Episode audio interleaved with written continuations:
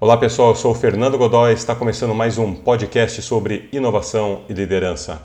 O papo hoje é com Gustavo Carriconde do Resumo Cast, dos principais podcasts de resumo de livros de negócios do Brasil.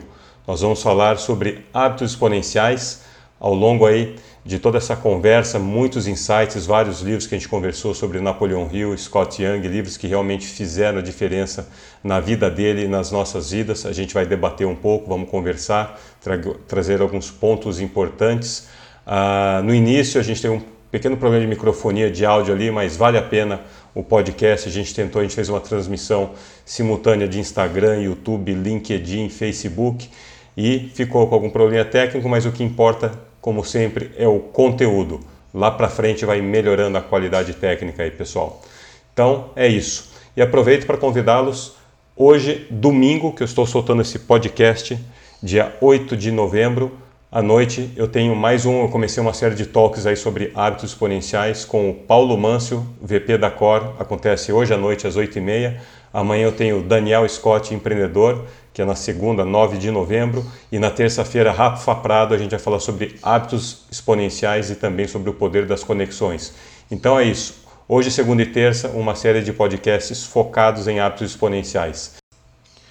E para quem participou do webinar Hábitos Exponenciais e se interessou em fazer a Masterclass Riqueza Exponencial, é a primeira vez que eu estou abrindo essa Masterclass Riqueza Exponencial para o público, são sete encontros e vou deixar aqui o link na descrição, mas é só digitar lp.riquezaexponencial.com.br. As inscrições vão, ser, vão só até terça-feira, dia 10 de novembro. Então, se tem interesse em participar comigo nesse conteúdo que é fantástico, tem transformado a vida de várias pessoas. Eu estou indo para a oitava turma, mas é a primeira vez que eu abro para o público. Se inscreva lá, lp.riquezaexponencial.com.br. Obrigado, Fernando. Uma honra, um grande prazer em rever o grande amigo Fernando Godoy, tudo bem? Como é que tá, pessoal? Tudo ótimo. Estava conversando com o Gustavo nos bastidores, resumo cast 4 anos e meio, 285 livros. Você imagina o que conteúdo tem esse homem. E como o papo hoje é sobre hábitos exponenciais, indo direto ao ponto, Gustavo, quais hábitos aí foram principais para você? Você, o Gustavo, me falando aí, já morou nos Estados Unidos, morou na Inglaterra, morou na Espanha, ficou mais sete anos e pouco em Dubai e agora está de volta aqui em São Paulo com novos projetos. De tudo que você rodou, 20 anos fora do Brasil, voltando agora, quais hábitos aí para a gente começar que você acha que foram importantes aí na sua carreira, na sua jornada e para te manter aí no topo, no pique com vários projetos aí? Como é que a gente começa aí? Vamos lá então, pessoal. É, sobre hábitos, é, é um assunto aí também que que me interessa muito. Fiquei muito, muito feliz aí com o convite do, do Fernando, quando ele me convidou para falar sobre hábitos. Eu, além de praticar hábitos, sou um grande uh, adepto à prática e, e o estudo da ciência dos hábitos. Então, eu comecei uh, a minha, minha, minha, meu estudo sobre hábitos em contato com, com um grande livro, né, O Poder do Hábito, um fantástico livro, e depois tem um outro grande livro que eu recomendo, do, do James Clear chamado Hábitos Atômicos. Hábitos, Hábitos Atômicos é um livro até melhor do que o Poder do Hábito. E nesse livro Hábitos Atômicos, eu, eu gosto de, de, de ler histórias. É, as histórias elas sedimentam melhor o meu, meu conhecimento. Então, é, tem uma história lá muito legal sobre a equipe de, de ciclismo da Inglaterra não me engano, na década de 80, é, é, a performance deles era terrível, terrível, terrível. É, os patrocinadores não queriam patrocinar a equipe de ciclismo porque não queriam associar o seu branding, sua marca, com a baixa performance da equipe de ciclismo da Inglaterra. Era terrível. Até que eles contrataram um técnico que era um cara muito adepto a sistemas e hábitos. hábitos. Então, ele pensou, pô, todo mundo tem metas todas as equipes de ciclismo têm metas, as que ganham e as que perdem, as medíocres e as boas. E to, mesmo as medíocres têm metas, as metas de ganhar. Então, o que, que faz a diferença? Ele pensou que o que faria diferença seriam os sistemas, os pequenos hábitos, hábitos.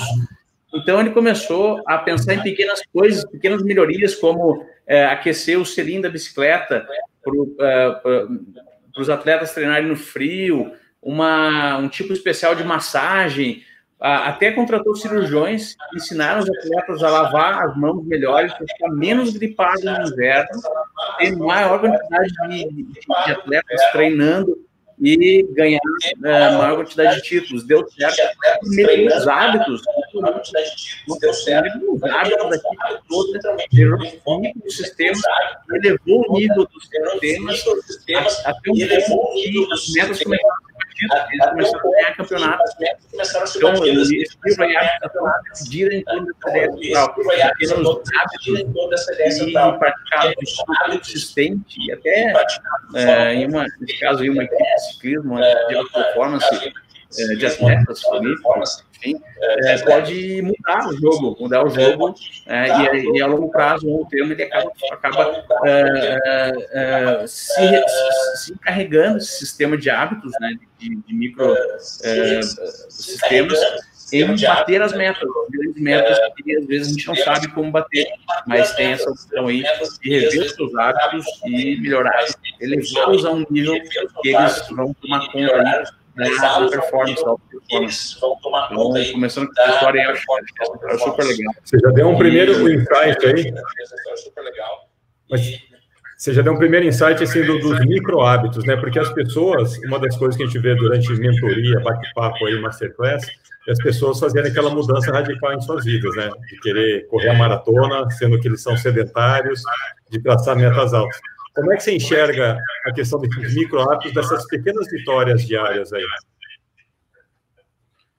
É, eu, eu acredito 100% que, que, né, que a, a, modificação desses micro hábitos, até o nome, o hábitos um, atômicos, eles acabam fazendo diferença.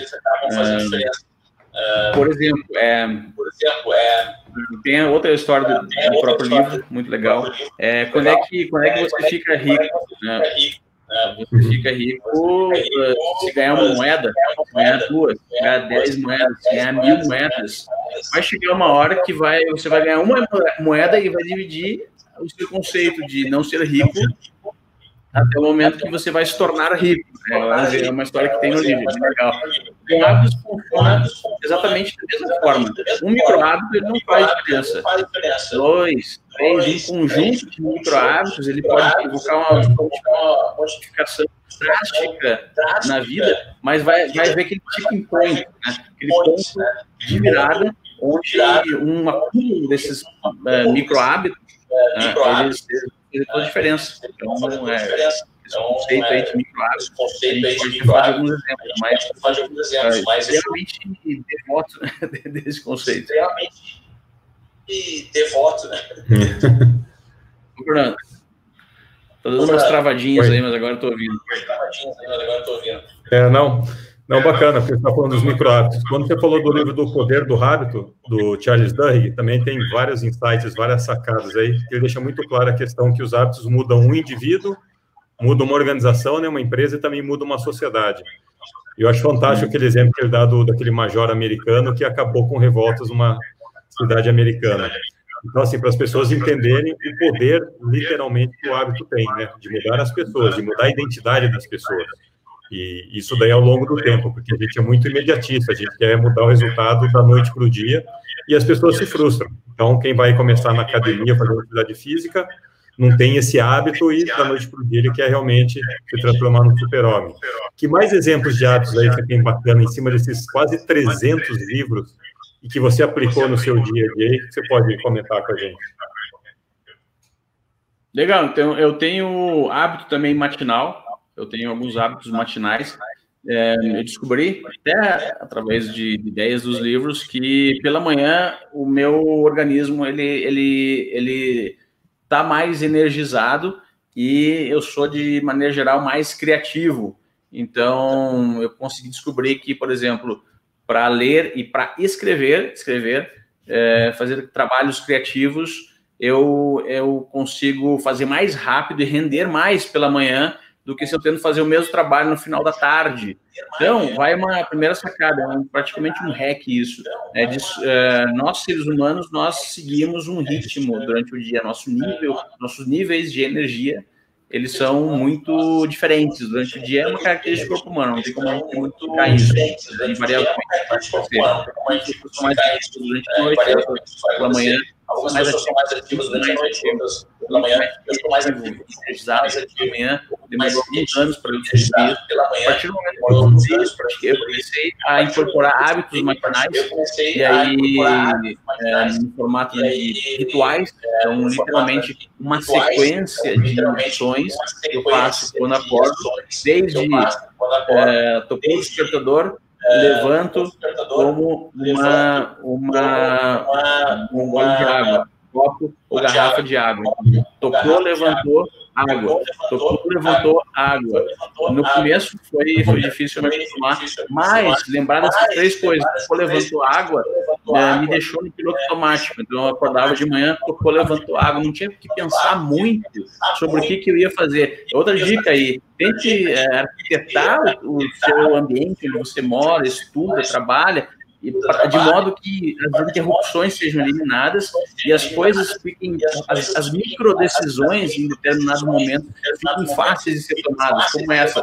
Topô levantou água, eu não tenho que raciocinar. Então virou um hábito meu. Topô levantou água. Depois da água, eu tenho costume de meditar, ou seja, eu chamo de meditar, mas é ficar em silêncio durante cinco minutos, limpar minha mente para ter algumas ideias de, de, como é que eu vou montar o meu dia. Aí eu monto meu dia com post-its, priorizo as coisas que eu vou fazer, determino ali naquele ambiente de, né, de mente é, limpa, é, meditação matinal, o que, vai ser o, o, que eu vou definir o dia de sucesso.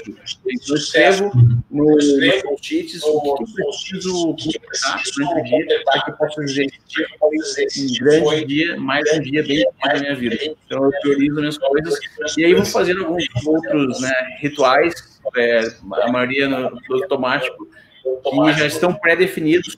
Isso me ajudou a, a esse hábito, né, e, de certa forma, é, o gasto de energia para eu praticar esse ritual que já se tornou um hábito é menor, então é mais prazeroso, eu consigo tirar mais proveito daquilo que eu estou fazendo e me certificar que eu faço todas as manhãs de uma forma produtiva. Tem um, tem um conceito que o pessoal fala, né, que 50% ou quase 50% das nossas decisões não são decisões, são hábitos. Né? E por isso que a gente está falando esse tempo, a gente iniciando essa semana de toda terça e falar de talk sobre hábitos exponenciais, para as pessoas entenderem a importância disso daí, porque se metade das suas decisões são hábitos, você vê que você pode realmente transformar a identidade de uma pessoa. E tem uma coisa que o pessoal sempre pergunta, já me perguntaram antes mesmo de iniciar o podcast, fala, pô, é verdade que o Gustavo leu todos esses livros? Pô, tem que ler, né? Vai fazer o resumo cast. E aí a pergunta, como que você faz para ter esse hábito da leitura diária? E quando eu faço a masterclass é, com, com, grupos bem distintos, eu vejo que as pessoas têm essa dificuldade de, de, ter esse hábito de fazer a leitura diária, que é tão importante, ainda mais no momento que a gente vive aí, que a gente tem que buscar conhecimento todo dia, né, o long life learning. Que dica que você dá para o pessoal que está acompanhando a gente, Gustavo, sobre esse hábito da, le, da leitura, do estudo, né, de uma forma geral? Como que você faz?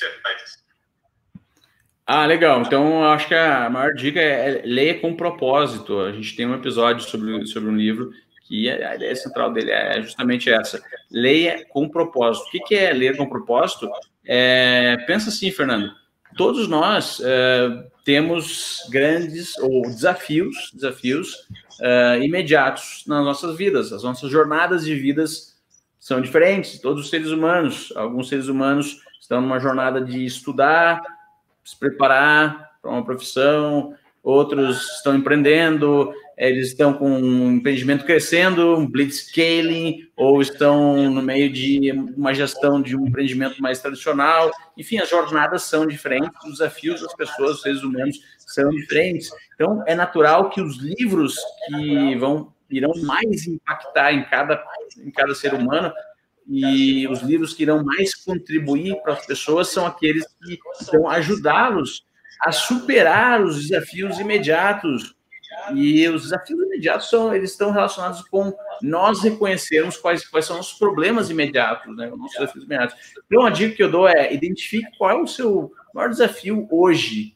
O que, que se você conseguir superar, com maestria, vai transformar a sua vida ou vai facilitar todo o resto e vai levar a sua existência para o próximo degrau. Qual é essa habilidade que você pode aprender ou, ou, ou pode conhecer mais e que pode é, é, impactar na tua vida de uma forma que isso vai gerar um ciclo que vai te trazer prazer.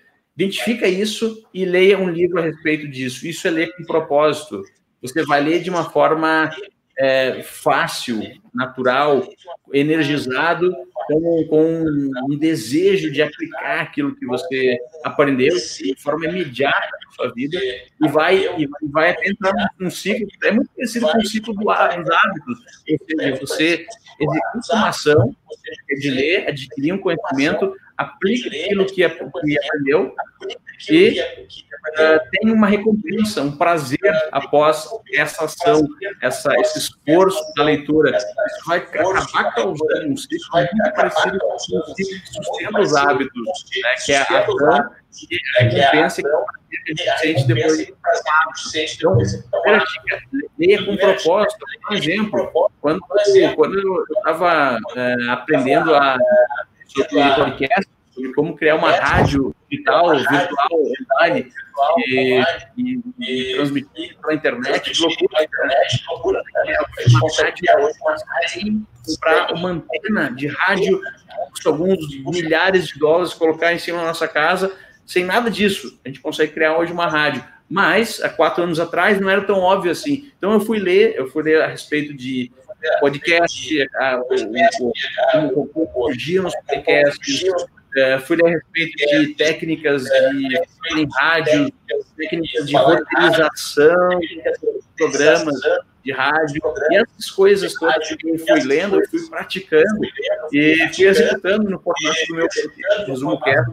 E essa leitura, ela me trouxe, um prazer fantástico. Mais e mais coisas empreendedorismo, essas coisas. Então, eu acho que esse ciclo de, de ler o que na tua vida, ele, ele, ele acaba se tornando um hábito, né? Eu acho que o primeiro passo, não só para criar um hábito de leitura, mas para mudar a própria vida.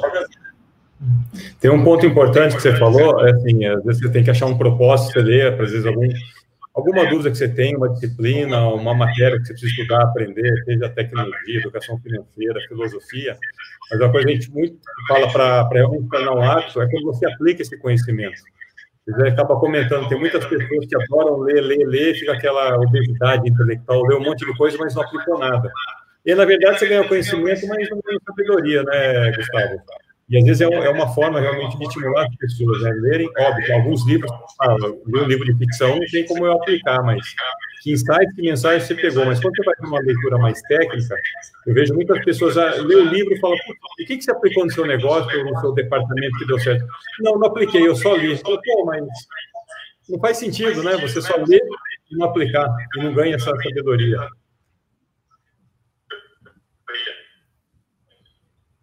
Ah, legal. Fernando deu uma cortada no final, mas uh, eu entendi mais ou menos o, que você falou. Vai outra dica aí para. De volta. Né? Ah, legal. É, vai outra dica aí, fantástica, que o que mais me pergunto são dicas para leituras. Então, eu fui colecionando essas dicas e tentando entender o que mais realmente funciona e mais, mais é útil para as pessoas. não gosto de dica inútil, que é ah, muito bonito, mas aplicar isso na minha, na minha um grande, um grande mito disso é que se você comprar um livro, tem que analisar ele. E eu sou contra isso. É, eu acho que as pessoas não precisam finalizar livros pode falar de custo de oportunidade. Existem pessoas que acharem que acharem que demoram 10 anos para ler um livro, certeza, 10 anos, mas eles não podem comprar outro livro. Talvez pudesse mudar porque não acabou. Não existe um livro, você pode ler a introdução, o prefácio, primeiro capítulo e descartar se, se quiser, se você sentir. E eu recomendo, vai a dica aí, de criar o hábito de surfar os livros que você vai ler. Hoje a gente pode ir na loja da Amazon, entrar é, em qualquer praticamente livro, é, ler o sumário dele, ter uma ideia dos capítulos, é, compará-los com essa visão de raio-x. Então, eu chamo isso aí de, de, de, surfar o livro. Mesmo depois que você comprou, depois que você gastou 20, 30 reais no livro, o que é, é um valor muito para algo que pode mudar a sua vida. Se você surfar o livro, é, dá uma olhada no é, não, é não, esse livro né, não é o não é agora, ele não é vida, se eu ler agora, tem propósito na leitura, está autorizado, eu autorizo, pode, pode colocar na estante e passe para o próximo livro. Desenvolva esse hábito de tornar-se um caçador, caçador de, não de livro, mas os conhecimentos estão ali dentro do livro. Hoje a gente usa os livros para adquirir conhecimento, a densidade de conhecimentos, informações de livros hoje, ela é praticamente inspirável, é mesmo maior que a internet. É, e o livro realmente pode mudar a vida das pessoas, mas pense em termos de conhecimento. Mais importante do que o livro é o conhecimento que está lá dentro do livro. Então, adquira o hábito de entender como identificar qual é o conhecimento que vai mudar a tua vida é, se você conseguir adquirir nesse momento. Se você conseguir adquirir nesse momento, utilize os livros para isso. Não, perfeito. É, você falou um ponto bom, que tem pessoas que falam, putz, eu compro um monte de livro, mas não termino nenhum. E é o que você falou, não tem problema nenhum você. Eu faço isso daqui, eu tenho três, quatro livros que eu vou lendo meio simultaneamente, porque assim, às vezes você vê um livro que no primeiro momento não te pegou, não te fisgou. E aí você começa a ler um segundo e fala, putz, o tema tá bacana. Mas já que a gente está falando com o Gustavo Carriconde do Resumo Cast, o que a gente recomenda é que escute o podcast, porque você já faz um, esse resumo, né, sem querer ser redundante aqui, mas que pode chamar atenção, porque às vezes você falou tanto de um livro tal, pô, em uma horinha, super bem feito, super bem produzido, o podcast tem esse poder. E aí você vai ter uma ideia, pô, esse livro é para mim, gostei desses insights, vou me aprofundar, e você vai lá, adquire o livro e, e faz a lição de casa. Mas já que você está dando uma série de, de, insights de livro, tem que fazer essa pergunta. Quais foram, assim, sei lá, o top 10, top 5 livros que realmente mexeram com você em termos é, de negócios ou de relacionamento pessoais, que você, assim, me solta uma lista primeiro, depois a gente entra de alguns principais para a gente comentar aqui. Aí, várias pessoas falando aqui, a, a Luciana Barreto, que adora o podcast, Eliane legal, legal. bacana aí os comentários. E dá a sua lista aí de top, top X, e a gente escolhe alguns aí para a gente ir mais a fundo. Tá legal, acho que primeiro é, vários livros do, do Napoleão Hill, né? Sabia, mas Napoleão Hill, a gente nem combinou, mas eu sabia é, que vinha. lá na história. Uh, é, livros, da, alguns, vários deles, eles têm uh, ideias, né, conceitos que, que se sobrepõem. Um, o Pai Rico, Pai Pobre foi um livro há muito tempo atrás que eu já li em alguns estágios da minha vida, em alguns momentos. Primeira vez que eu li, não entendi, mas eu fui persistente e Pai Rico, eu não posso deixar de fora dessa minha lista. Pai Rico, Pai Pobre. É, o Startup Enxuta eu li também num time, no momento que o mundo não sabia nada sobre startup. Então, olha de novo, é, é, hoje é banal, é o livro mais né, manjado que tem sobre startup, mas o dia que eu li eu consigo lembrar ele. Alguma coisa mudou na minha vida, porque eu falava Abriu de coisas que né? não entendeu? Eu falava, o que, que, que, é isso, startup? Uh, o, recentemente, um livro uh, chamado um, Ultra Learning, que é um livro que, que ainda não tem em português, mas ele, ele, é, ele fala sobre nove princípios de pessoas que conseguem adquirir conhecimento num formato extremamente agressivo e totalmente autodirecionado, autodidata, ou seja, você não delega o teu conhecimento a uma instituição de ensino, ao, ao YouTube, ao podcast, você monta o seu próprio currículo de aprendizado e essas são umas né, características do, do, profissional do treinador do futuro. É, outro livro, não posso deixar de fora, é o Hábitos Atômicos, Hábitos Atômicos mudou minha vida. Milagre da Manhã é um livro também que mudou minha vida, porque eu comecei a praticar o Milagre da Manhã. Putz, tem vários, Fernanda. Eu, eu, eu, eu acho que é cada estágio, cada dificuldade que eu tive, cada é, desafio, grande desafio, surgiu um livro que me auxiliou. Posso dar vários exemplos sobre isso. Bom, você falou vários livros é importante, eu também li todos esses daí, concordo com você. Acho que assim, qualquer coisa que a gente falar, vou, iniciando com o Napoleão Hill, faz toda a diferença. Eu ainda me surpreendo como a pessoa fala, qual livro você recomenda?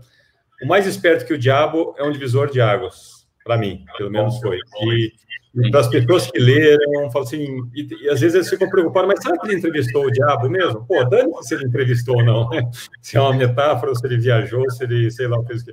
Cara, mas o conceito, o cara teve a oportunidade de entrevistar milhares de pessoas de sucesso também que não tiveram, mas assim, o conhecimento é, é, muito rico, é profundo, e a gente começa a entender que está tudo na nossa mente. Né? Então, por isso que eu falo que é um divisor de águas, porque a gente fica criando os nossos próprios medos, os problemas, que não deixa a gente avançar. E a hora que você saca isso daí, você fala, pô, já eliminei uma crença limitante absurda, que parece que abre um portal, pelo menos para mim, quando eu li, foi, falei, caramba, é isso mesmo. Isso daí fez total diferença. Deu esse impacto em você também, o mais esperto que o diabo? Deu, o mais esperto que o diabo deu. É, foi, foi uma. Não foi o primeiro livro que eu, que eu li dele, mas uh, mais esperto que o diabo, ele, ele tem esse storytelling, esse aspecto do storytelling, que é fazer com que as pessoas entendam as coisas através de histórias. E a história que ele conta ali está relacionada com, com coisas que seres humanos temem, né? Diabo, Deus, esses assuntos que são praticamente uh, tabus, eles, eles têm um poder muito forte de nos segurar a atenção e praticamente fazer com que a gente entenda as coisas. Uh, e a, a dinâmica que ele usa ali, os conflitos entre o entrevistador e o diabo, são fantásticas, tocam de um jeito, mas essa mesma história já foi contada por vários outros livros, né, e, e outros cursos, gurus, temas, autoajuda, enfim, mas a, a forma como é, foi apresentada ali, é, fantástico, fantástico. É um dos livros é, mais vendidos. Ah, e o mais perto, mais perto do diabo é o livro tá, do Reviewcast. É o livro, é, segundo o nosso Analytics, é o mais, é o episódio mais escutado. Você pode revelar o número aí? Quantos, quantas vezes já escutaram? no resumo cast, mais esperto que o diabo? Você tem ideia? Eu tenho que entrar aqui agora. Eu, não, eu tô com medo de entrar não, não, porque eu quero, eu não quero que caia a internet aqui. É mais uma curiosidade.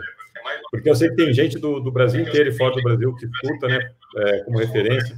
Mas assim, a gente pegou um livro que mexe, obviamente, com, com as pessoas, né, com a psicologia e tudo mais, do lado. Agora, agora você pega pai rico, pai pobre, a gente entra também numa linha de finanças, né? De você realmente gerar renda ativa, você não gastar mais, que são que vai formando um pouco a educação.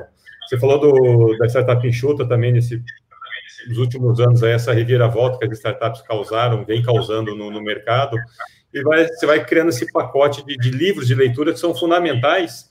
E aí eu volto num, num tema que você tinha comentado antes, das pessoas pegarem um livro, ficar às vezes o ano inteiro com o livro, e nos envolve. Eu acho uma outra dica que é importante, as pessoas se habituarem a lerem vários temas. E era um cara que há muito tempo atrás eu só lia livros sobre tecnologia, porque era a minha área. Né? Eu fui programador desde os 14 anos de idade, então tudo que é ligado à tecnologia era o que eu lia. E há uns 10, sei lá, 15 anos atrás, eu comecei a ler sobre filosofia, sobre estoicismo, aí você começa a mudar de área. E eu acho essa importante. A hora que você começa a combinar áreas diferentes que não tem nada a ver com o seu dia a dia, isso daí você, você começa a ligar os pontos, né? O Jobs falava muito, né? de conectar os dados, né? Os pontos. E acho que falta um pouco disso daí também nas pessoas, né? de sair um pouco da sua área que tem domínio e querer se aprofundar. E, na verdade, o que eu querendo dizer aqui é a gente deixar de ser especialista e passar a ser, ser as pessoas mais genéricas. Né? A gente consegue realmente, não ter uma roda com os amigos, olha como eu sou bom, discuto qualquer assunto. Não, é o seu próprio bem. Para você conseguir discernir coisas e ter insights que eu tive citando aqui de novo o estoicismo, eu caramba, uma das melhores coisas que eu li foi sobre estoicismo. Uhum. E que me ajuda no dia a dia, que me ajuda a compreender melhor o, o Napoleão Hill, todos. Então, assim, são outros conhecimentos que você vai lendo que vão te dando base para você entender, porque às vezes você vai ler um livro e você fica boiando, né? Você fala, pô, mas o que o cara está querendo dizer isso daqui? Porque talvez você ficou muito focado em só ler um único tema, e agora você quer mudar de praia, às vezes você tem dificuldade de compreender. Então, estou comentando aqui que que é importante esse rodízio de áreas de conhecimento. Né? O que, você acha? Não, fantástico. Isso que você falou lembra um curso que eu fiz recentemente. Eu gosto de fazer cursos também, cursos é, online. Tem um site muito bom que chama Coursera. Coursera tem vários cursos free e um nível fantástico. Tem um curso lá sobre aprendizado que ele faz analogia do cérebro com uma máquina de pinball, ou não sei como é que chama, sabe aquelas máquinas de fliperama, fliperama, fliperama, você joga uma bolinha, fliperama. diversos fliperama. É. Ela vai bater em diversos pinos. E o cérebro, as ideias, como elas se formam no cérebro, ela funciona exatamente como essa analogia. Ou seja, é, é, em determinadas áreas, se você quer jogar a bola em uma determinada área, você jogar, ele vai batendo em outras ideias até que ele ocupe todo aquele espaço daquela área, daquele, daquela região. Por analogia, se você deixa de usar algumas outras áreas, se a bolinha não circula pelas outras áreas, o teu cérebro, ele, claro, não é isso que acontece, mas ele literalmente atrofia, é, ele, ele, ele, ele, perde as sinapses é, e conexões neuronais de uma área que você não utiliza. Então, é, ler sobre coisas diferentes, se você gosta de empreendedorismo, finanças, leia sobre artes, leia sobre turismo, viagens, sobre culinária, isso vai estimular com que a saúde das sinapses cerebrais do teu cérebro continue numa atividade total. Isso, isso é a criatividade, né? É a inovação, a criatividade que a gente tanto fala no empreendedorismo, né? é conseguir conectar coisas que ninguém vê, porque, é, porque ninguém vê, porque você está sempre acessando aquelas áreas onde a bolinha sempre circula. Mas a ideia é fazer a bolinha circular por toda, toda a tua massa cerebral, né? E uma, forma de fazer é, como o Fernando falou, é, é, é, contra a sua própria intuição. Contra a sua própria intuição. Ações, histórias, não ficção, desafios, experiências que você não está acostumado. Os experimentos, experiências que você não está acostumado. É, é bem isso daí. É, a gente sempre fala muito, a gente acaba caindo até na zona de conforto, até quando a gente fala de livro, de leitura, né? As pessoas se sentem confortáveis em ler um determinado tema e ficam desconfortáveis quando vão para outra área. Mas no dia de hoje o que a gente precisa é acontece comigo, acontece comigo. E, e, começar, né? É, eu, eu, eu confessei também que eu durante muito tempo eu só lia livros técnicos que eram bacanas, mas foi um problema, né? E a hora que eu comecei a erradicar, porque eu tive um conselho, um cara mentor, né? Todos nós precisamos de mentores. Ele falou, Fernando, você já leu sobre filosofia? Eu falei, não, eu detestava na escola quando tinha, né? Da época que tinha alguma coisa de. É, esse tipo de ensino aí, e ele falou, não, leia esse livro. Eu falei, pô, que livro chato, né, cara? Já, mas assim, sabe, com aquela, com aquela crença limitante que o livro, ou mesmo de, de, de julgamento que esse livro vai ser chato. E a hora que você começa a ver isso, você fala, caramba, hora, de novo, né? Abre a mente você quer cada vez estudar mais. Você fala, putz, por que, que eu passei tanto tempo sem, sem fazer esse tipo de leitura? E quando você fala da, da parte de criatividade, Gustavo, que eu acho que é importante, eu vejo até criatividade como um novo conceito. Quando você fala isso, as pessoas acham aquele cara que sabe desenhar, que é um arquiteto, cara tão... Acho que criatividade hoje é você saber resolver problemas. Para você resolver problemas, você tem que realmente ter um conhecimento mais genérico, mais amplo, não que você vai resolver todos os problemas, mas até para saber para quem você vai pedir ajuda para resolver esse problema. E aí é um pouco de o que fica aí, né? De hoje, criativo é quem sabe resolver problemas, que é a proposta de uma startup, é resolver problemas de formas diferentes. Legal. Legal. É. O... Posso falar sobre mais um livro que, que a gente a gente acabou passando por ele. Eu penso em riqueza, que além do mais perto que o diabo, é um, é, o, é, é um livro onde eu tenho uma recordação é, de uma, uma ideia principal que mudou minha vida, que é o fato de que tem lá toda aquela questão né, de magia, de, de, de mentalizar algo, de deixar tão tangível o que você quer de uma forma muito específica, colocar data, né? ah, eu quero tantos milhões em tal data. Mas o que eu realmente aprendi com esse livro e que poucas pessoas se dão conta desse ensinamento é que você pode a primeira parte, o primeiro, o primeiro passo para você conseguir o que quer é conseguir ter uma clareza do que quer, clareza específica. Ah, eu quero uma Ferrari, fala a cor da Ferrari o banco de couro, qual é o ano da Ferrari, seja o mais específico uh, possível, funciona, funciona, funciona. Mas a segunda e principal parte, e é o principal insight que eu aprendi é que você também tem que ter uma clareza do que, que você vai dar em troca. E não pode ser, ah, apenas vou me, me esforçar muito, vou ler alguns livros, vou me formar na faculdade. Não. Tem que ser coisas mais específicas. Eu vou dar um exemplo pessoal, eu até nem falo muito sobre isso aí. Quando eu li esse livro, eu, eu tinha alguns hobbies, eu gostava de fazer algumas coisas, é, é, em termos de hobbies, e eu abri mão de alguns hobbies e abri mão de algumas horas. Eu determinei quantas horas por dia eu iria abrir mão em prol do projeto que eu estava iniciando, que era o Resumo Cast. Eu falei, eu vou fazer isso aí durante oito anos. Oito anos. Então, eu me comprometi com, com o que, que eu iria dar em troca. E é essa parte, Fernando, que as pessoas acabam não fazendo. Elas são boas em mentalizarem o que querem, o que desejam, quantos milhões querem, qual o dia. Mas eu pergunto para quem está nos acompanhando aí: você já pensou em mentalizar o que, que você vai dar em troca para o universo? Esse é o segredo, Fernando. Não tem um livro chamado Segredo? Segredo. O segredo é esse que eu acabei de falar. É uma aqui. Não é, na verdade, não é segredo. O segredo. Hã? O segredo é que. Acabamos de revelar o segredo. Não, é que esse é o Vale, caiu, ele pediu. É. Não, vamos lá, conclui que depois eu faço meu. Porque as pessoas. Elas escutam essa segunda parte e é óbvio que depois fica autoajuda. É, é autoajuda se você não executa a, a, segunda e principal parte. Que é, então, vai algumas ideias. Vai algumas ideias aí. Ah, eu quero ter um negócio de sucesso. O que, que você vai abrir mão? Você está disposto a abrir mão o seu fim de semana? Qual dia? O sábado, domingo ou o sábado e o domingo? Por quanto tempo? Quantas horas do fim de semana? Você vai trabalhar cinco horas no sábado e cinco horas no domingo? Vai se comprometer? vai abrir mão do shopping no final de semana, vai abrir mão do futebol, vai abrir mão da novela. O que, que especificamente, e se puder colocar em termos de horas, você está disposto a entregar para o universo, para né, aí, pra, enfim, para a magia da, da, da, das estrelas, te entregar como, como recompensa. Na verdade, não é uma recompensa, Fernando. O é apenas uma troca. é apenas uma troca. Não, é, é, acho que é sensacional a sua colocação, e tem pessoas que até comentaram que, nossa, não tinha percebido. Bom, para quem não pegou aí, é o livro do Napoleão Hill chamado Pensa e Enriqueça.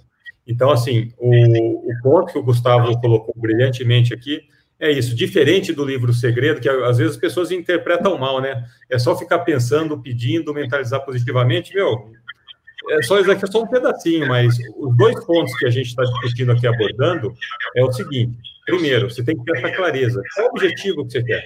Porque, assim, muitas pessoas, e de novo, quando eu, faço lá Masterclass da riqueza exponencial, é uma das primeiras aulas que eu questiono quais são os objetivos de curto, médio e longo prazo, nem todo mundo sabe. Nem todo mundo sabe. Eu falo, pô, quando você já tem um foco, às vezes não é fácil chegar lá. Imagine quando você não sabe onde você quer chegar, você acha que vai acontecer. Então, o primeiro ponto é você ter muita essa clareza, né, no curto, médio prazo. E aí vem a segunda parte, que é mais importante do que a primeira. Uma vez que eu defini o que eu quero, é tipo assim, o que, que você abre mão? E a gente fala muito isso no, no ecossistema que a gente convive de startups, né, Gustavo? Porque as pessoas, Outro dia eu mesmo gravei um podcast falando, as pessoas perguntaram como é que eu abro mão da segurança da CLT para me tornar empreendedor? Falei, vamos lá. Primeiro, não existe segurança nenhuma. Vamos deixar isso aqui bem claro. Nada tem estabilidade. Nada tem estabilidade. Mas a pergunta é, como é que você transita do modo CLT para empreendedorismo?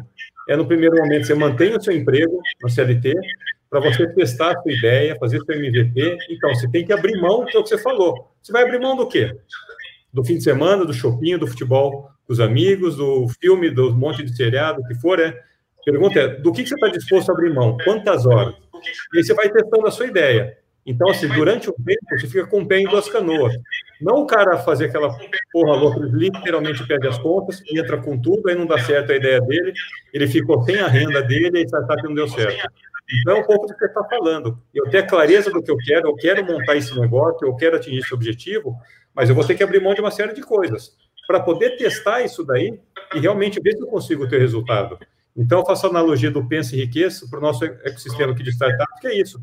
Eu fico durante um tempo com o pé em duas canoas, e a hora que a segunda canoa que é do meu projeto dar certo, aí sim eu abandono. Mas durante esse tempo, eu tive que sacrificar um monte de coisa. Esse é o ponto que às vezes as pessoas não sacam.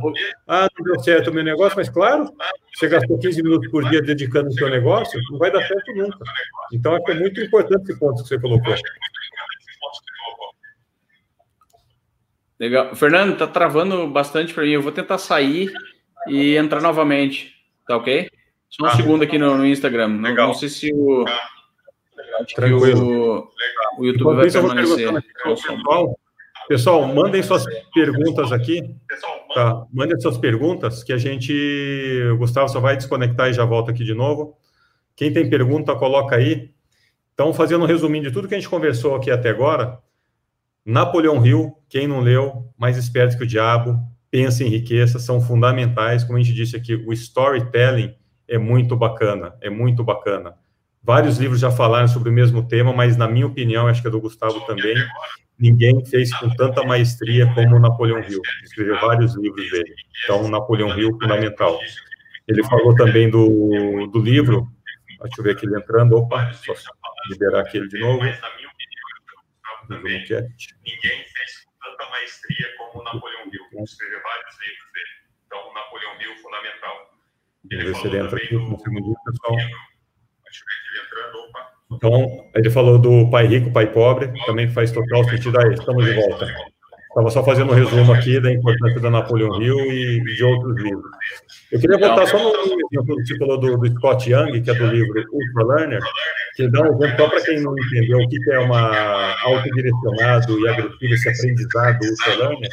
Ele conta aquele exemplo de quando ele quis aprender idioma, ele passou aqui três meses no Brasil, França, Espanha e um, país que eu me lembro. Ou seja, por exemplo, ele veio para o Brasil aprender português sem professor e falou assim, é a minha forma. Ele se atirou aqui e essa foi a forma agressiva e direcionada. Eu acho que, que como a gente, as pessoas falam, mas como é que eu consigo aprender uma habilidade rapidamente.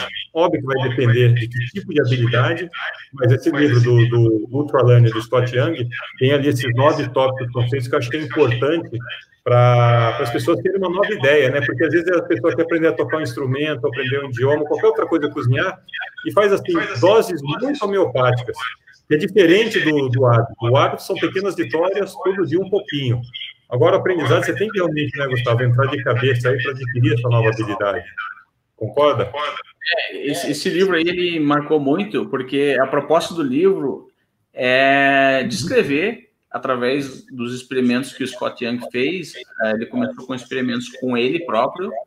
Né, um dos experimentos foi adquirir todo o conhecimento de um uh, cientista da computação formado, graduado no MIT, só que ao invés de quatro anos, ele demorou um ano e gastou, ao invés de 50 mil dólares, ou perto de 50 mil dólares, gastou 2 mil dólares. E tudo isso sem sair da casa dele. Fez todas as provas, divulgou todo o experimento que ele, que ele realizou no blog dele, foi auditado por pessoas do mundo inteiro a, o resultado das provas e foi constatado que ele adquiriu esse conhecimento. Ele não, ele não adquiriu o diploma, mas ele adquiriu o conhecimento. E aí ele começou a se questionar: olha que mundo maluco que a gente vive. Uh, por que, que é, imagina, imagina um, um, um, buffet cinco estrelas. Cinco estrelas. Você não vai todos os dias lá no buffet cinco estrelas, vai eventualmente, ok? Mas ir para o MIT durante é, quatro anos equivale a você ir no buffet cinco estrelas todos os dias, e ele provou que não, não é preciso, não é necessário, porque ele adquiriu esse conhecimento. Aí ele começou a, a, a refletir a respeito desse, de toda a infraestrutura que tem por trás, e o propósito é te entregar esse conhecimento e se você conseguiria é, obter esse conhecimento de um outro formato que ele fez. Né? Aí ele começou a investigar e, e, e mentorar e seguir também outros um, ultra learners e identificou esses nove princípios nos ultra learners. Não que ele tenha criado esses nove princípios nem inventado, ele identificou esses traços e, e eu me identifiquei com muito, muitos deles, desses princípios. Na verdade, várias pessoas utilizam esses princípios todos, mas uh, não se dão conta. Um desses princípios é, é, tentar aprender as coisas indo direto ao ponto. Direto ao ponto. É um, é um dos princípios, é o título de um dos princípios. Então, é o que faz as pessoas adotarem duas abordagens diferentes para, por exemplo, aprender uma língua estrangeira. Algumas pessoas vão abrir um livro de gramática e elas vão ler o livro, só que essa abordagem não vai ensinar ninguém a falar uma língua estrangeira. Ir direto ao ponto, direto ao que interessa, é não saber nada de espanhol, francês, seja o que for, e viajar, se mudar para a França. Tá? Tudo bem, nem todo mundo pode fazer isso, mas entende? A, a ideia é essa. E começa a falar com um francês. Ah, mas eu não sei falar. Isso não importa, isso que menos importa. Você vai a primeira vez, vai receber uma cara feia, não vai conseguir o que quer, vai passar fome talvez um dia, mas no segundo dia o teu cérebro ele vai começar a funcionar. E esse funcionar é o aprender. Né? Você vai pegar o teu, teu, teu celular e vai colocar no tradutor do Google na hora ali, vai tentar traduzir, vai mostrar, vai botar o áudio e alguns dias depois você vai começar a falar as primeiras palavras e, e, e vai aprender de uma forma muito mais rápida do que quem abrir um livro de gramática e começar a estudar gramática para aprender uma língua nova. É. Não, muito bacana. E tem um ponto aqui, ó, que a gente, o Vitor, legal, Vitor, é, ele falou assim da importância da visualização interna para conquistar os objetivos. Isso daí acho que complementa um pouco do que a gente estava falando, né? O que, que eu desejo, qual que é o meu objetivo, o que, que eu vou sacrificar, o que, que eu vou abrir mão, mas principalmente que ele falou é importante, grandes atletas fazem isso daí e grandes empreendedores também. Quando você tem um objetivo, as pessoas internamente fazendo esse exercício de visualizar você conquistando, independente do que for, coisa material, o que você imaginar na vida, gol. Eu já escutei de atletas, eu convivo com, com alguns atletas aí ligados ao futebol, eles me falaram, alguns deles assim, meu, eu vi eu fazendo o gol da final tal. Assim, é. cirúrgico. Eu sabia de quem que eu ia receber a bola e o movimento que eu ia fazer e como é que eu ia fazer o gol. E teve gente que falou assim, acertei até o tempo que eu ia fazer o gol. Que assim, eu programei para fazer no final do jogo, que o jogo ia ser... cara, assim, o cara veio visualizando assim, quase que às vezes é o treinamento dele interno. Então, obrigado, muito bem lembrado, Vitor, sobre esse ponto.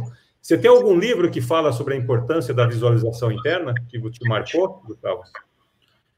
É, deixa eu tentar lembrar. Eu. Ou do processo como um todo, também para a gente ser tão específico aqui. Eu já li muito sobre isso, e eu, eu gosto de futebol também, e eu, eu, já, eu, já, eu já estudei, é, inclusive para um workshop que eu, que, eu, que eu já dei na minha aceleradora fora do Brasil, é, sobre visualização. E eu dei exatamente esse exemplo dos, dos, dos atletas. E você sabe, Fernando, que na verdade um, a, a habilidade de conseguir visualizar, como você descreveu, aí agora são poucas pessoas que têm essa habilidade, ela é uma habilidade treinável, isso eu li nesse estudo científico, mas são poucas pessoas que têm. E no, no grupo, né, do grupo dos atletas, os bons atletas, eles naturalmente, através de um processo de seleção natural, eles, eles são, eles estão naquele time, eles estão naquele, naquele grupo, naquele conjunto, uh, por vários motivos. Um deles é que todos eles, uh, eles, eles, eles, eles têm essa facilidade, né? A, a, além das aptidões físicas, né, da, da, disciplina tática, da, da disciplina ali de treinar, enfim, uma das facilidades que os grandes atletas têm, principalmente esportes coletivos, né, que esse estudo identificou, é que eles conseguem, com uma facilidade, visualizar as coisas que talvez nós, eu tive que treinar essa habilidade, né, mas ela é muito, muitíssimo útil para empreendedores, para empreendedores, é, é fantasticamente útil. Ela ajuda a manter o foco, ela traz uma visão. Se você é o líder, se é o CEO, se é o responsável pela disseminação da cultura, ou até mesmo a construção de uma cultura numa startup, essa, essa tua habilidade de, de visualizar o que, que vai acontecer no final do ano, que muitas vezes é expressa através de metas e OKRs, ela é copiada e percebida quase que intuitivamente pela tua equipe. E essa é uma, da, é uma das habilidades fundamentais de um líder, é um líder que não acredita, que não consegue descrever o que vai acontecer. O resumo cast, o resumo cast, a, a gente, a, a, gente, eu, eu tenho uma visão, a gente vai começar a levantar investimentos no final do ano e eu descrevi exatamente para minha equipe como é que vai ser a sede do resumo cast, como é que vai ser o nosso estúdio, como vai ser a mesa, os equipamentos que vão estar lá. Isso nada disso existe Nada disso existe. Isso é visualização aplicada ao empreendedorismo. Né? Depois que eu comecei a descrever essas coisas, eles começaram a me dar ideias de como é que a gente pode fazer, como é que a gente pode ser criativo o suficiente para chegar lá. Não, isso é, faz todo sentido, que é importante. Às vezes a gente escuta depoimentos, livros, ou de pessoas mesmo, assim, às vezes o cara chega, ele olha para aquele terreno baldio ou para o deserto, ou o que for, ele já visualiza, ele já materializa essas coisas. E a partir de um pouco de, de colocar a visão dele, que muitas vezes ele não consegue expressar, mas às vezes na cabeça dele já está muito claro como é que ele vai. Então, acho que é importante essa questão que a gente falou de ter muito, ter essa clareza do, do objetivo, ter principalmente é, a contrapartida, o que, que você vai ceder, porque, de novo, as pessoas se enganam demais, Gustavo, acho que é um ponto aí que a gente tem que ver. As pessoas querem conquistar os objetivos, mas elas não querem fazer sacrifícios, elas querem o prazer imediato. Então, o sacrifício, pensar, e eu sei que é difícil, é uma luta que as pessoas têm interna, né? Por isso você tem que meio que juntar, leia Napoleão Hill, vai fazer o Ultralearn, vai juntando um pouco, mas assim, o que, que você está disposto a abrir mão para atingir seu objetivo? Porque as pessoas, aquela de jargão, né? Querem obter os, resu os novos resultados fazendo as mesmas coisas, e não vão. E aí fica um ponto difícil. Mas eu concordo muito com você dessa questão de atingir os objetivos. E até aproveitar aqui o momento, pessoal, para quem quer se aprofundar um pouco mais sobre hábitos exponenciais, nessa quinta-feira, depois de amanhã às oito e meia, eu vou fazer um webinar especificamente sobre isso daí. Eu acho que é um tema tão importante, porque as pessoas estão acostumadas que eu fale sobre tecnologia, inovação, realidade aumentada, inteligência artificial, e eu voltei para o ponto de partida. Por isso que eu estou começando essa live com o Gustavo Carriconde para a gente falar sobre hábitos. Então, quem tiver interesse para a gente se aprofundar e falar só sobre hábitos exponenciais, Nessa quinta-feira, às oito e meia da noite, tem um link aí na, na bio do Instagram, se inscreva, que vai ser super bacana. A gente vai falar mais de uma hora aí sobre um assunto importante, a gente hoje é só é um aquecimento. A gente está tendo a honra de ter o Gustavo aí para abrilhantar isso daí com 285 livros, perdi até a conta de Resumo Cast. Imagina o tanto de coisa que ele já leu e que ele colocou em prática e coisa que ele teve que abrir mão. Então, por isso que a gente está tentando aqui dar alguns atalhos, alguns insights, né, Gustavo, para as pessoas entenderem. E aí eu volto no ponto que alguém, não sei se foi você alguém citou aqui sobre o milagre da manhã. O milagre da manhã. aí a Patrícia falando, obrigado, Patrícia, tu já fez a masterclass aí. Vamos lá. Vamos falar um pouquinho do milagre da manhã. As pessoas falam, porque elas perguntam para mim, por que, que eu acordo às 5 da manhã? Eu falo, eu tenho aquele sentimento de cuidar de mim, mas principalmente você tem aquela sensação que você já está na frente dos outros, né? Porque, porra, 5 horas da manhã você já fez um monte de coisa, a hora que as pessoas vão começar a fazer. Então, vamos falar do milagre da manhã agora. Legal, e olha, olha só a conexão que, que naturalmente dá para fazer, o, Fernando. É, uh, por que, que um assunto tão na moda hoje é ultra learning, uh, técnicas de aprendizado, como acelerar o aprendizado, como aprender coisas mais rápido, como aprender competências, habilidades, conhecimentos mais rápidos, porque isso pode mudar a vida das pessoas, mas as pessoas não têm tempo para aprender as coisas, então elas precisam de um plano precisa uma tática, uma estratégia. Do contrário, não vai acontecer. O milagre da manhã é justamente a encontrar esse tempo. Ele te dá esse tempo que você pode utilizar para mudar a tua vida. E uma mudança de vida ela gera motivação. Né? Esse hábito, ela, ela, ela naturalmente te traz mais energia e ela pode ser, ela pode ser a solução para quem vive dizendo, ah, não tem tempo para isso, não tem tempo para aquilo, para aquilo outro.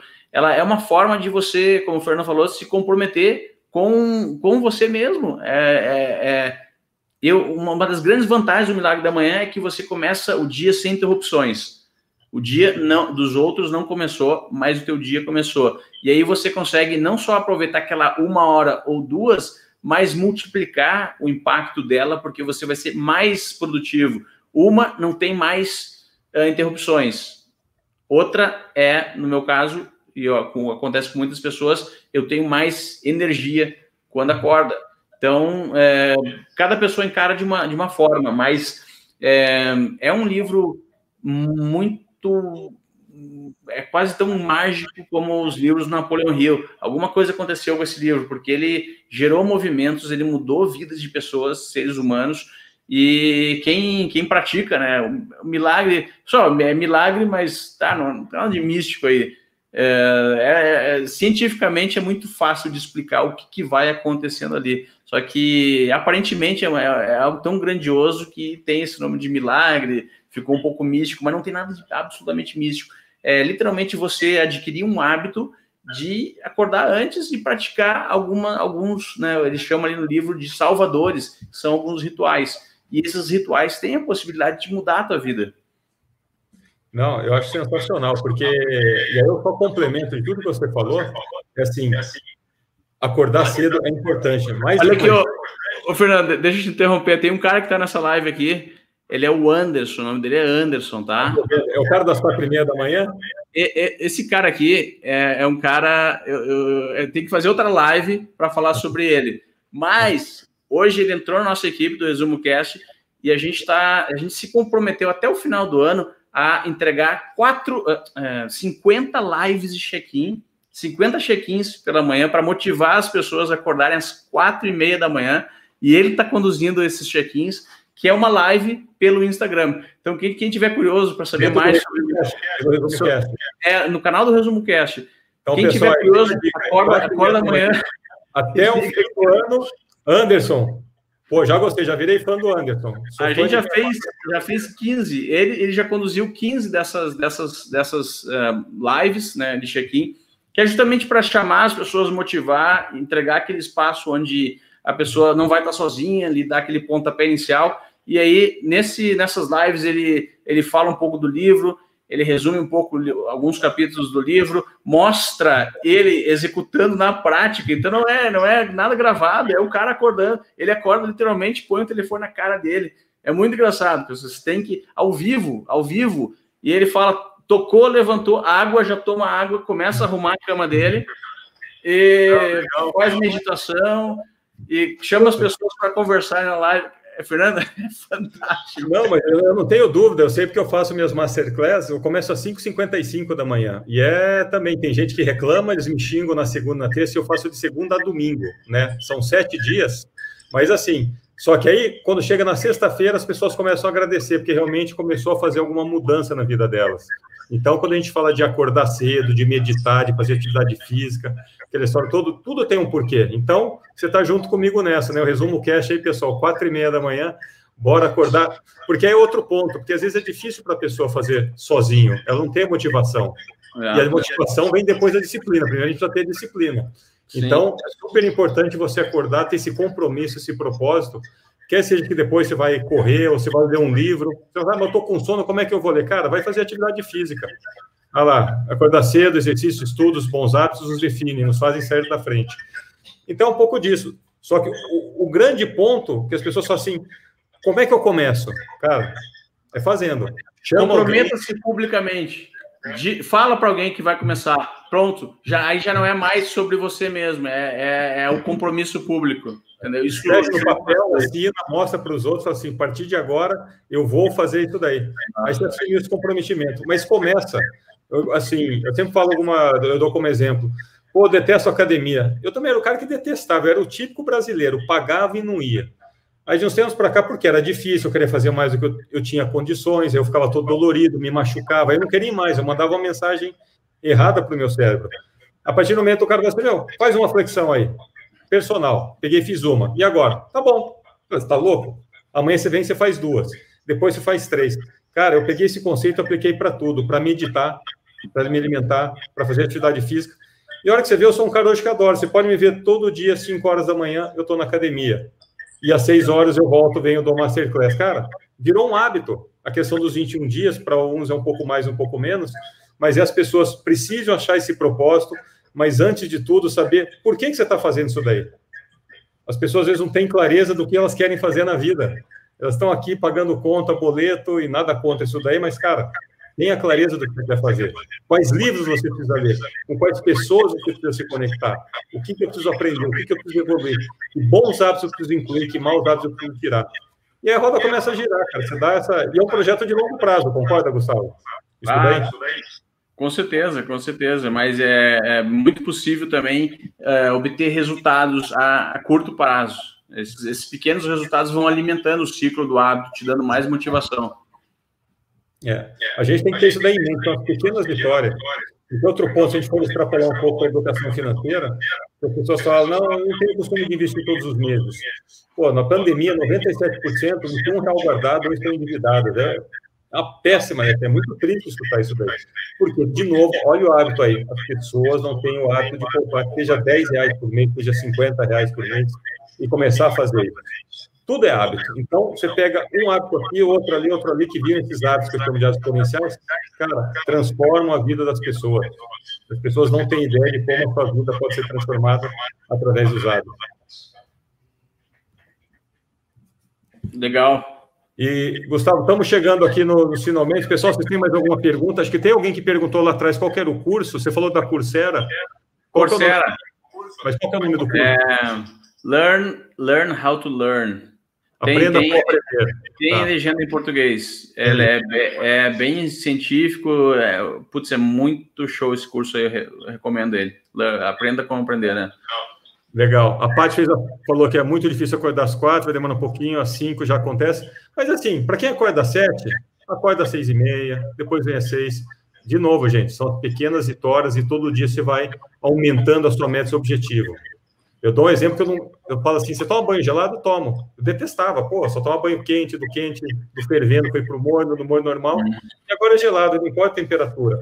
Tudo são hábitos, do guardar dinheiro, de poupar, de ler livro diariamente, de meditar, de fazer atividade física. E esse é o movimento, e esse é o porquê da gente estar tá fazendo esse talk hoje, começando aí com o Gustavo Carriconde do Resumo Cast. É. Gustavo, o Fernando, tem... sobre hábitos, eu quero só, eu quero, eu quero só deixar uh, trazer a atenção das pessoas que, mesmo que você ache que não tem hábitos, você tem. O ser humano é um ser de hábitos. Uhum. E, tá aí, Fernando? Travou. Estou aqui, com certeza, estou aqui. E, olha, olha, olha como nós optamos ou decidimos construir o mundo a nossa, a nosso redor, a nossa volta. Por exemplo, é, esse hábito de ingerir açúcar que nós temos hoje, que o ser humano, o ser humano tem hoje, não é algo natural do nosso corpo, mas por algum motivo, de alguma forma, é, uma, hoje, indústria uma indústria fez isso para a gente. A gente tem esse hábito é, o ser, e a gente foi, acabou sendo pego por esse hábito aí, e poucas, gente, poucas pessoas se dão conta. O hábito de, de consumir carboidratos em excesso também. O carboidrato é o açúcar salgado, ele, é, ele, ele, de certa forma, deixa o ser humano viciado em querer consumir mais. Então, é um ciclo que vai se autoalimentando. Só um exemplo, mas se você for perceber no seu dia, você tem hábitos sim. A estratégia aqui é modificar esses hábitos, que possivelmente são hábitos inúteis, não te levam a lugar nenhum, e substituí-los por aqueles hábitos que vão te colocar no piloto automático para ter uma vida fantástica, para viver bem. E um deles é acordar de madrugada quando o dia mal começou. É, é o hábito, olha que hábito fantástico esse, Fernando. O hábito de viver mais horas. Olha que coisa fantástica. Imagina no dia, no dia que todo mundo aqui vai morrer um dia. Imagina se nesse dia você começar a pensar, se eu tivesse esse hábito de viver algumas horas, quantas horas eu poderia ter vivido a mais da minha vida? por 375 por ano e por X anos. Não, mas é. Gustavão, nós estamos muito alinhados com isso daí, cara. Assim, das pessoas. O que, que a gente falou hoje aqui, cara? De acordar cedo, de meditar, de ler livros diariamente, ou podcast, resumo o cast na cabeça. E, principalmente, a gente fazer atividade física e começar a desenvolver esses novos hábitos. O que você quer aprender, o que você quer superar. Caramba, a vida é cheia de hábitos. E olha que você saca isso daí, é o que eu falo no curso, na Masterclass. Você muda a sua identidade, não a sua essência. Os hábitos mudam a identidade das pessoas. E não a sua identidade física, né? Estou ficando mais velho, mais gordo, mais magro, não interessa. Mas, assim, começa a mudar. E as pessoas, quando te encontram cinco anos depois, falam: caramba, como você mudou. Se você mudou para melhor, você colocou bons hábitos. E é nisso que, têm, que as pessoas têm que acreditar, que a gente consegue todo dia um pouquinho. É o famoso 1%. Em um ano, se eu melhorar 1% por dia, dá 37, 38 vezes mais, né? E a força dos juros compostos. E as pessoas não levam isso a sério. Isso eu fico não. mais cedo às vezes. Faça 1% por dia melhor, cara. Vai ver 37 vezes melhor no ano. Concorda? Concordo. E, e utilize hacks. Assim como, por exemplo, a indústria do açúcar te conseguiu te, te fisgar através, né, criou um hábito, é, utilize os hacks hacks na sua vida para afastar hábitos de coisas que não são boas. Vou dar exemplos aqui muito práticos. Quer parar de comer chocolate? Não tenha chocolate em casa. Não compre, não compre. Você não vai encontrar. Você vai romper o hábito de comer uh, uh, comidas que não são boas. Só um exemplo. É, quer parar de assistir uh, Netflix de uma forma exagerada? Não pague a conta. Venda a sua televisão. Venda a sua televisão. Doe para o mensageiro da caridade. É, tem, tem, tem um, uma história muito legal do hábitos, hábitos atômicos, a história do, do esqueci o, o, cara que escreveu o, Corcunda de Notre Dame. Então ele, ele, ele assinou o Vitor Hugo, eu acho. Vitor Hugo. Vitor Hugo. Vitor ele assinou um contrato para escrever o Corcunda de Notre Dame, ah. mas ele sabia que ele não ia conseguir escrever esse livro. Estava atrasado, o editor dele estava reclamando. O que, que ele fez? Ele, ele vendeu todas as roupas de inverno dele, estava inverno na França. Então ele não podia sair de casa. Ele passou o inverno inteiro sem poder sair de casa, porque ele tinha vendido, doado as roupas. E aí ele conseguiu escrever o Corcunda de Notre Dame. Essa obra aí fantástica e presenteou o mundo com essa obra. obra. Então ele, ele utilizou um hack para influenciar o ambiente dele, para arquitetar o ambiente dele, para que ele eh, conseguisse adquirir aquele hábito diário de escrever e completar sua grande obra. Então, utilize hacks. Celular, não quer mais interrupção? Desliga a notificação, é, desinstala aplicativos, é, remova da, da, sua área de estudo distrações. São todos hacks que podem influenciar em eliminar hábitos que não são bons. A gente fala aqui para a gente fechar, puta, tá bom demais esse papo, pena que daqui a pouco o Instagram dá uma horinha e corta a gente aqui. Mas assim, as pessoas acham que a procrastinação, que é um mal que assola aí muitas pessoas, as pessoas mandam mensagem direto, como é que eu faço para evitar a procrastinação? A gente fala muito disso, começa, se organiza, começa pela tarefa mais difícil, é, ou a mais chata e tal. Mas um problema hoje, que é, é notório, são as distrações. Né? O cara está com WhatsApp, está com Instagram, está com tudo ligado e ele não consegue fazer nada. Porque ele está toda hora tentado. Chegou um e-mail, chegou uma notificação, ele tem esse vício. É o que você falou, desliga tudo. Pode, você pode ter uma atitude dessa, igual o Vitor Hugo, né? Vende todas as roupas, mas foi uma forma. Foi um hábito que ele fez para chegar a atingir o objetivo. Então, acho que é importante as pessoas verem, entenderem primeiro onde que elas têm essa dificuldade, o que, que elas precisam fazer para realmente atingir esse objetivo. E, de novo, que é o que a gente conversou aqui, tudo vai passar por hábitos. Identifique quais são os seus maus hábitos e tente alterá-los. Porque uma coisa ou outra que a gente tem que falar, né, Gustavo? As pessoas acham que vão destruir um hábito eliminar. Hábitos não são destruídos, eles só são alterados. Você tem que alterar qual que é a sua rotina, né? Você tem a deixa, você tem a recompensa, como é que altera essa rotina? E como você deu exemplo aí de chocolate, cara, altera a rotina, não compra mais. Ou vai lá e come uma maçã, sei lá, faz coisas diferentes aí, outro tipo de, de açúcar que você vai ingerir, muito melhor. O que, que você tem de mensagem final para a gente aí, Gustavo, antes da gente encerrar aqui? Primeiro, pessoal, queria agradecer todo mundo que participou aí nessa volta da, da live. Fazia tempo que eu não fazia aqui, fiz bastante na pandemia, inaugurando aí de novo, tendo a honra de estar o Gustavo Carriconde do Resumo Cast. Quinta-feira, não esqueça o link na bio, se inscreva aí para o Hábitos Policiais, quinta depois de amanhã às oito e meia. Agradecer a todo mundo e principalmente ao Gustavo pelo seu tempo, pela sua presença. Eu sei que a gente vai voltar de novo, eu tenho certeza que o pessoal vai pedir para voltar com você aqui em algum momento, pelo seu conhecimento. Mas o que você deixa de mensagem de hábitos, de qualquer coisa que você quer dizer sobre você e para o pessoal que está nos acompanhando? Ah, legal. Então, agora a mensagem aí, é, até está no último resumo cast, que eu não participei, mas eu, eu, eu escutei. mas é uma mensagem fantástica. Pessoal, vocês, vocês, você, ter, você que está aí nos escutando, nos acompanhando, tem o dever de ensinar para as outras pessoas o que você sabe. Tem o dever de ensinar. Não, não por causa de um altruísmo, mas sim pense, é, pode ser egoísta, pode pensar em você mesmo. Você ensinando, você vai conseguir melhorar. E quem vai colher os benefícios é você mesmo. Então, ensine, ensine, ensine, é, adquira esse hábito de transmitir o que você sabe. É, é uma forma também de acelerar o, o, o, conhecimento. É uma tática de um, de um ultra learner e é uma forma fantástica de, de, de melhorar e ajudar a impactar os, as outras pessoas. Então foi assim que comecei o Resumo Cast e, putz, é um, é um puta uh, conselho e ele engloba muita coisa. É, tem muita coisa por trás de, de se desafiar ensinar outras pessoas. Qualquer coisa. Quer começar um podcast? Começa. Quer escrever um blog? Começa. Quer é, reunir um grupo de amigos e falar sobre vinhos? Reúna, faça isso. Ensine, tire o conhecimento para fora e impacte as, as outras pessoas. Muito bacana. E a meu, minha última recomendação, meu conselho é escutem Resumo Cast. Vocês vão ver que vai fazer toda a diferença, de verdade. Assim, os principais livros, muito bem feito, muito produzido. A gente sabe que tem paixão ali, mas tem muito conhecimento. Então, invés de ficar escutando, alguém soltou aqui, ah, eu não escuto mais música, escuto o Resumo Cast. Escuta que vale a pena. Você está na academia, está no trânsito, quando você ia para o seu trabalho ou você voltar.